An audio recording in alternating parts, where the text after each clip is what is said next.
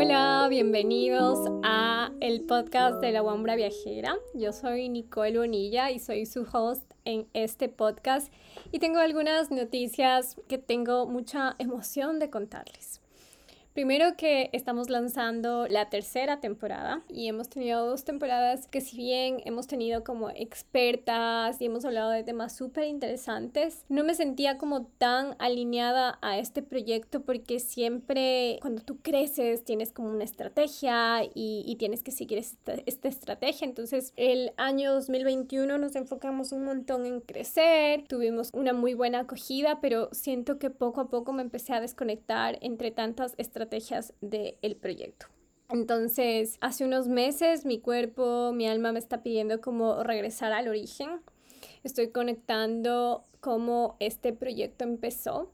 Así que justamente el episodio del día de hoy se llaman sueños prestados y les voy a contar un poquito de qué se trata y por qué esto está conectado al proceso que he estado viviendo los últimos meses. Para hacerles un update de mi vida, estoy por mudarme de país y el plan era estar aquí en Ecuador hasta septiembre porque en noviembre tengo que estar en la India y todo esto porque estuve tanto tiempo aquí en Ecuador era por la construcción de mi casa.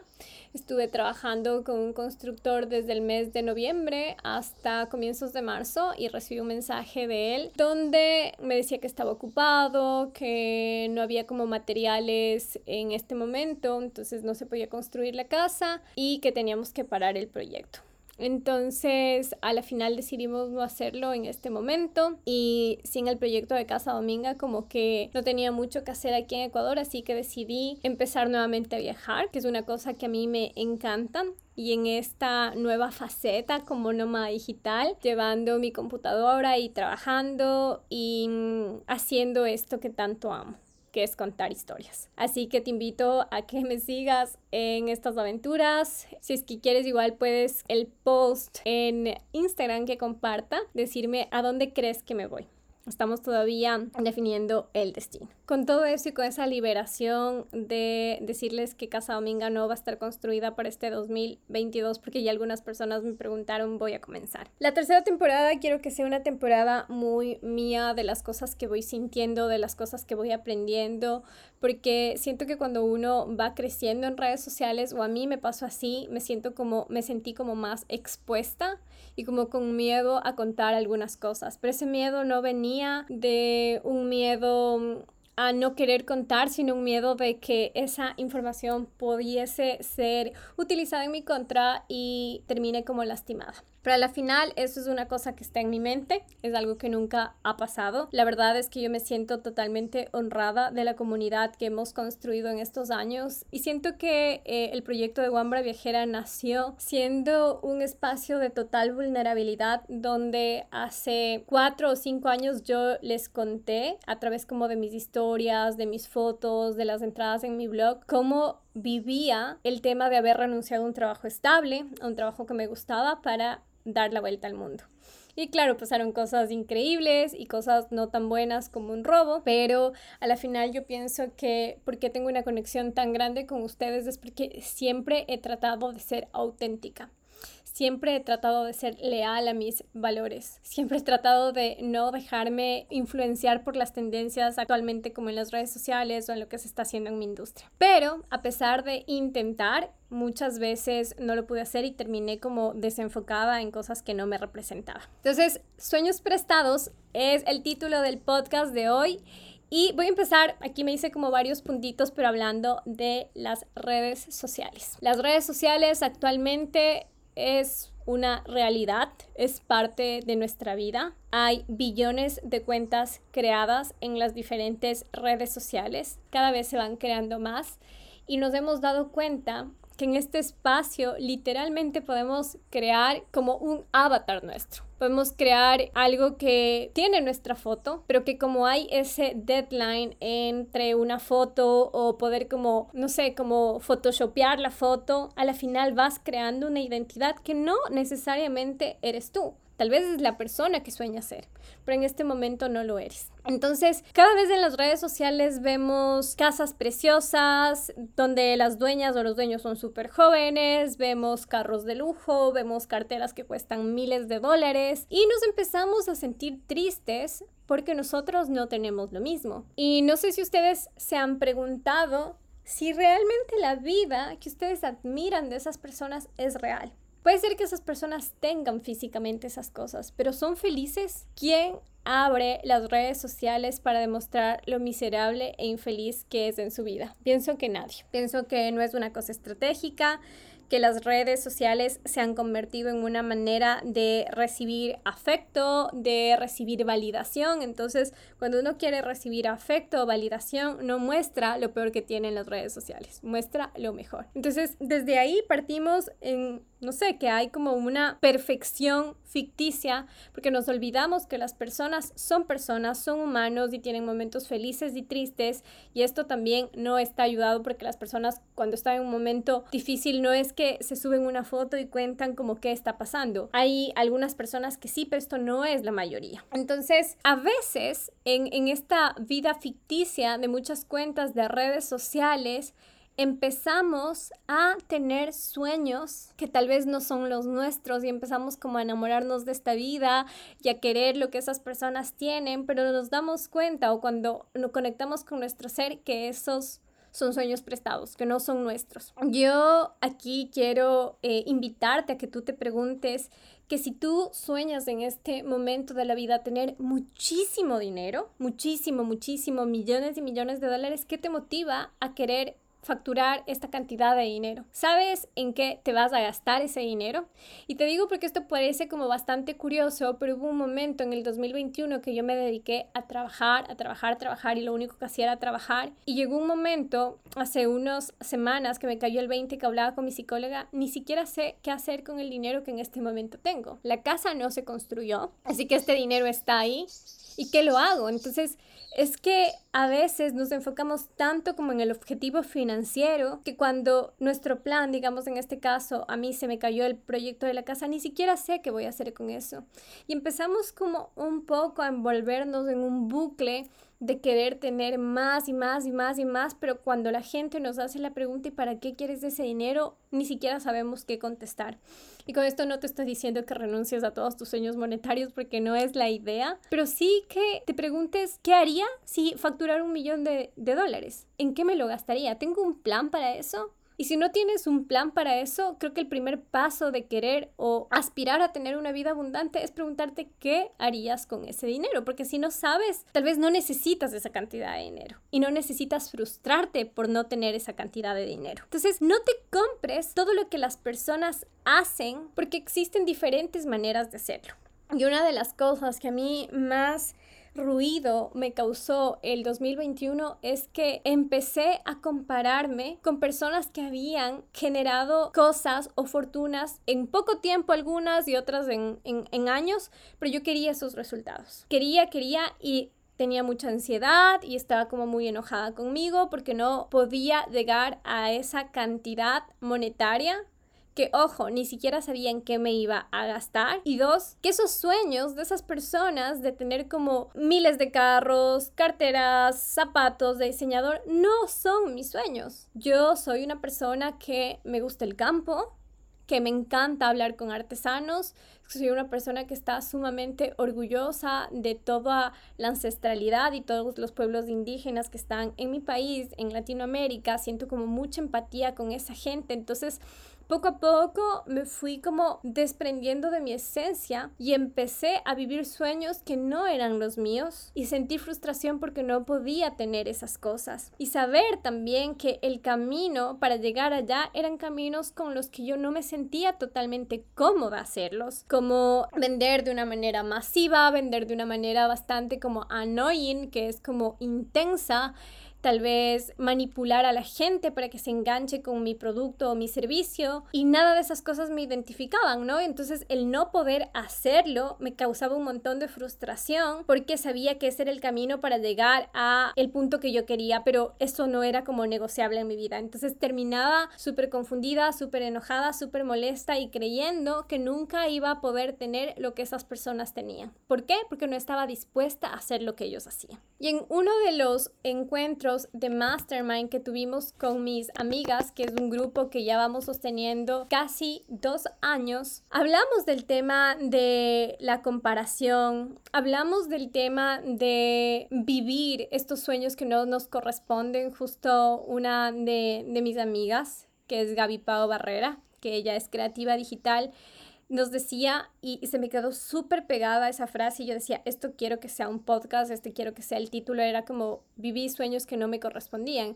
Y ahí fue cuando a mí me cayó el 20 y yo dije, qué loco, yo estuve un montón de meses viviendo sueños que no me correspondían y por eso me sentía frustrada, me sentía de mal genio, me sentía ansiosa, me sentía desconectada, porque ya tener guambra bajera no era algo que me latía el corazón, no era una cosa que yo decía, wow, lo voy a hacer, o sea, seguíamos haciendo las cosas y dentro de mi empresa creo que los estándares de calidad que manejamos como en todos los productos o servicios, yo quiero que sean altos, pero no me sentía como completamente enamorada del proyecto, le estaba perdiendo la y de hecho en noviembre del año, del año pasado pensé en cerrar porque yo decía, si es que mi vida se resume a estar trabajando todo el tiempo, estar sentada 10 horas, estar contestando emails y además ni siquiera tengo el dinero que quiero tener porque además yo quería tener un millón de dólares en ese momento, me siento frustrada y ya no quiero hacerlo más. Y cuando empecé a trabajarlo en terapia y lo conversé, lo comencé a hablar como con mis amigas, me di cuenta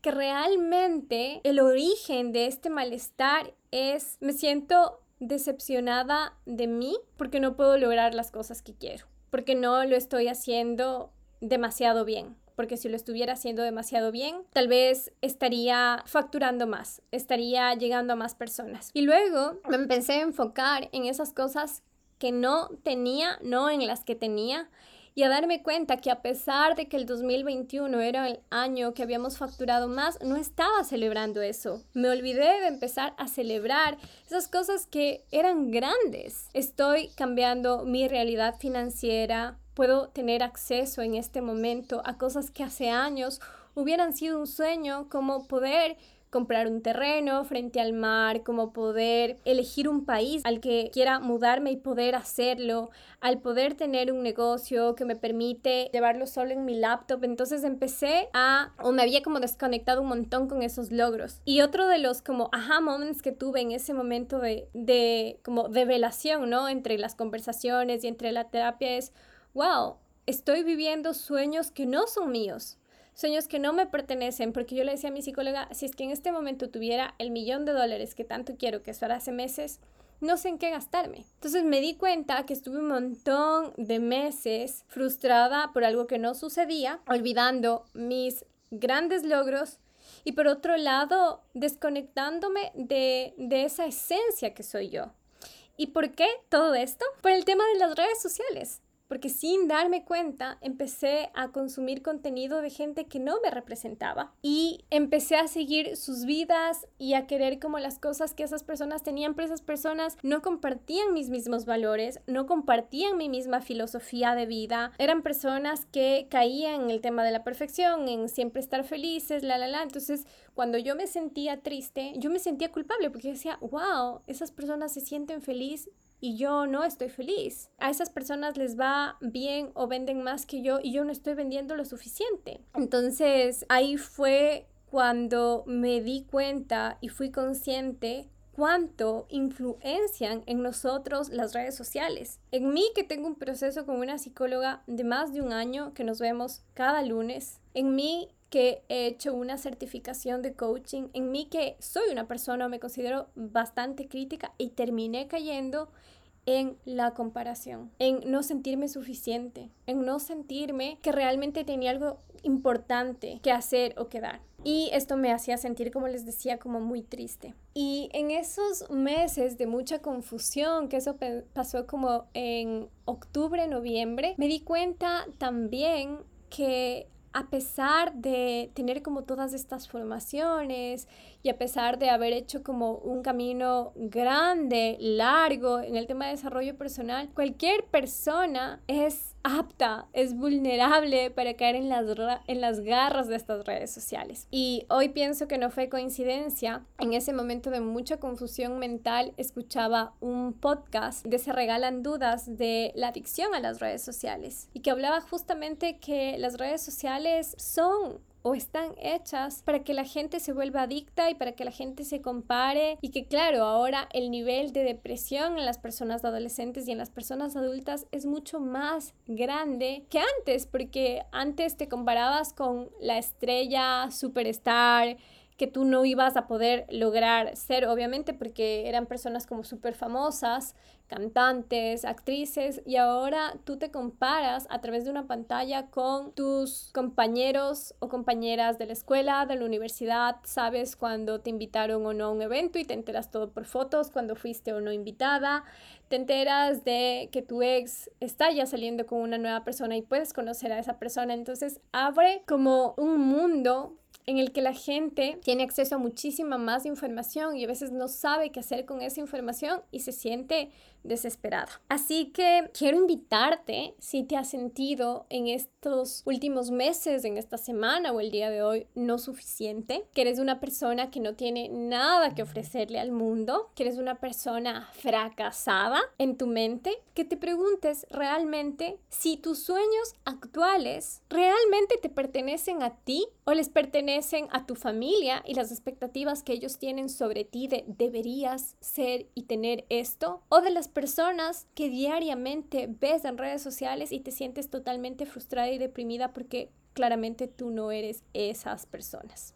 Cuando logres responder a esas preguntas, tal vez vas a entender o te vas a dar cuenta que un montón de las cosas por las que estuviste sufriendo estos últimos meses eran cosas que no tenían sentido. Y en algún momento, de alguna manera súper sutil, los sueños de otras personas se fueron pegando a tus sueños y empezaron a... empezaste como a perder el norte.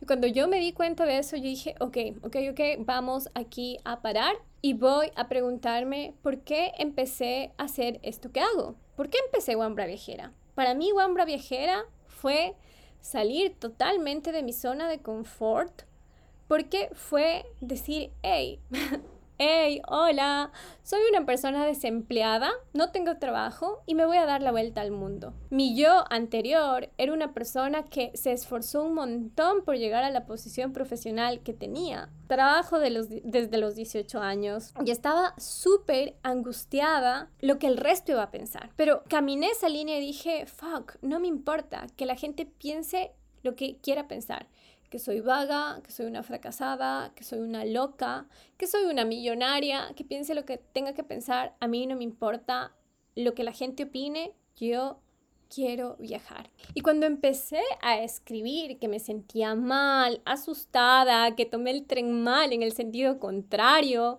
no una vez, varias veces, que me robaron, que tenía miedo, que no sabía hablar inglés, obviamente fue súper vulnerable. Y mi mente me decía al principio una y otra vez, danger, danger, peligro, no lo hagas, la gente se va a burlar de ti, la gente va a pensar que eres una loser. Y oh, sorpresa, nunca pasó eso. Empecé desde muy temprano a crear lazos súper fuertes con gente. Porque ¿saben qué es la cosa? La gente está harta de la perfección. Aunque nos comparamos con esas personas y vemos sus cuerpos perfectos, sus casas, su vida, su novio, su relación, su familia. Al final los vemos pero no nos representan. Nosotras nos sentimos identificadas con las personas que pasan nuestros mismos problemas, que también se caen, que también cogen mal el bus, que también tienen miedo, que no saben inglés, que quieren emprender y no emprenden porque tienen miedo. Con esas personas nos sentimos identificadas. Porque yo he podido vivir de esto y he podido hacer que esta comunidad crezca y he podido vender mis productos y servicios es porque la gente ha logrado conocerme como soy. De hecho, hay como frases que me han llamado tanto la atención en este tiempo. Em, el anterior año hicimos Wambra Retreats, que son unos retiros increíbles que en el 2022 no los hemos sacado y una chica me dijo, wow, eres idéntica como en las redes sociales, actúas igual. Y yo decía, claro, no, no no debería actuar diferente, ¿no? Esto no es actuar.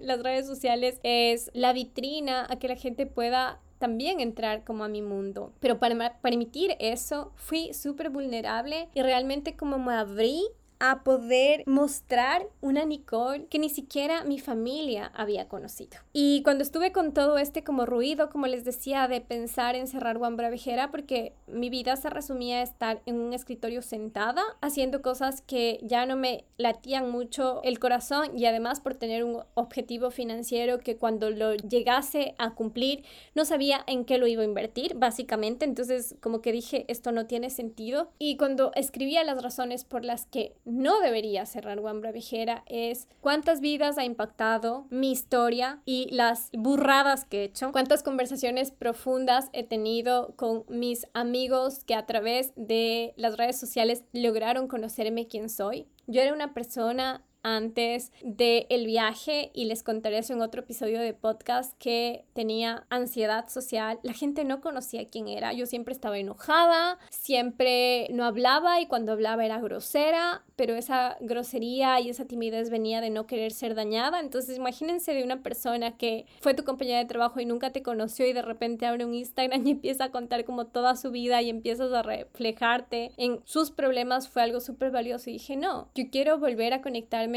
con el cómo empezó este proyecto. Yo quiero contar mis aciertos y desaciertos como siempre lo he hecho. O sea, el 2021 me desconecté totalmente de eso y dije, quiero mostrar perfección. Quiero mostrarle a la gente que yo lo puedo hacer bien y que todo está yendo bien.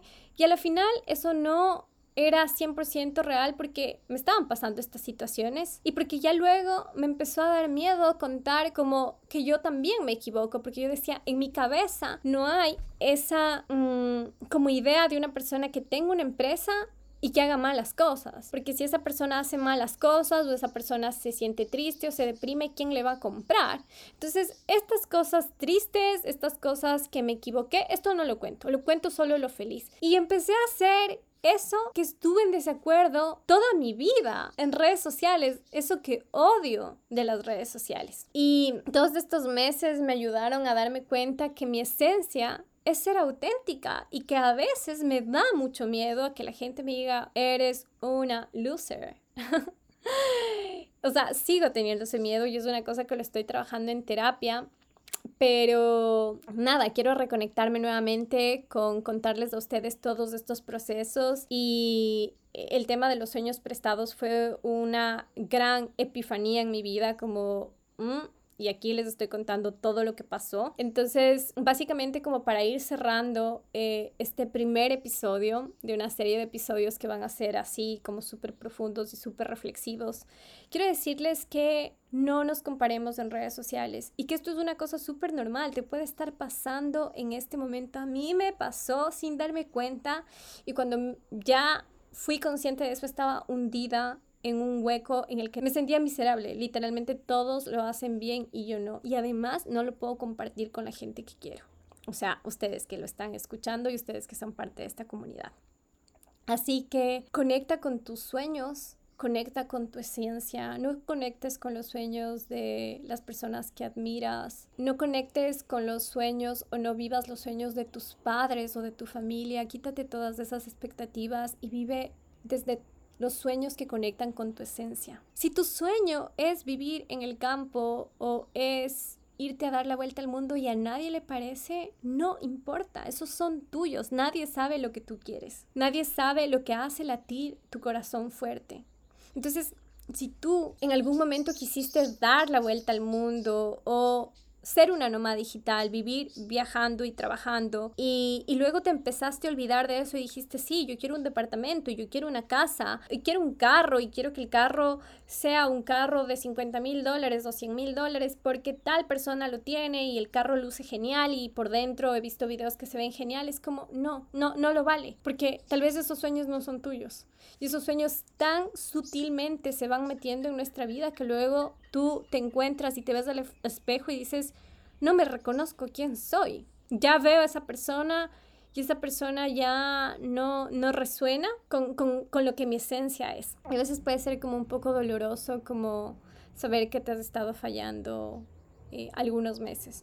Pero volver al camino es importante. Así que con estas reflexiones me despido. Espero que si te gustó el podcast lo compartas con gente que tal vez no está viviendo sus sueños. Y también que este es un espacio seguro, es un espacio libre de crítica, es un espacio vulnerable para que tú puedas compartir lo que tú quieres y saber que las personas somos imperfectas y que la vulnerabilidad siempre va a ser nuestra mejor herramienta, la que nos libere, la que nos inspira, la que genera un cambio para nosotros y para las personas que están alrededor. Así que con esto nos vemos la siguiente semana. Te quiero mucho, espero que te haya gustado y me despido desde esta versión súper conectada con mi centro, súper imperfecta. Besitos, bye.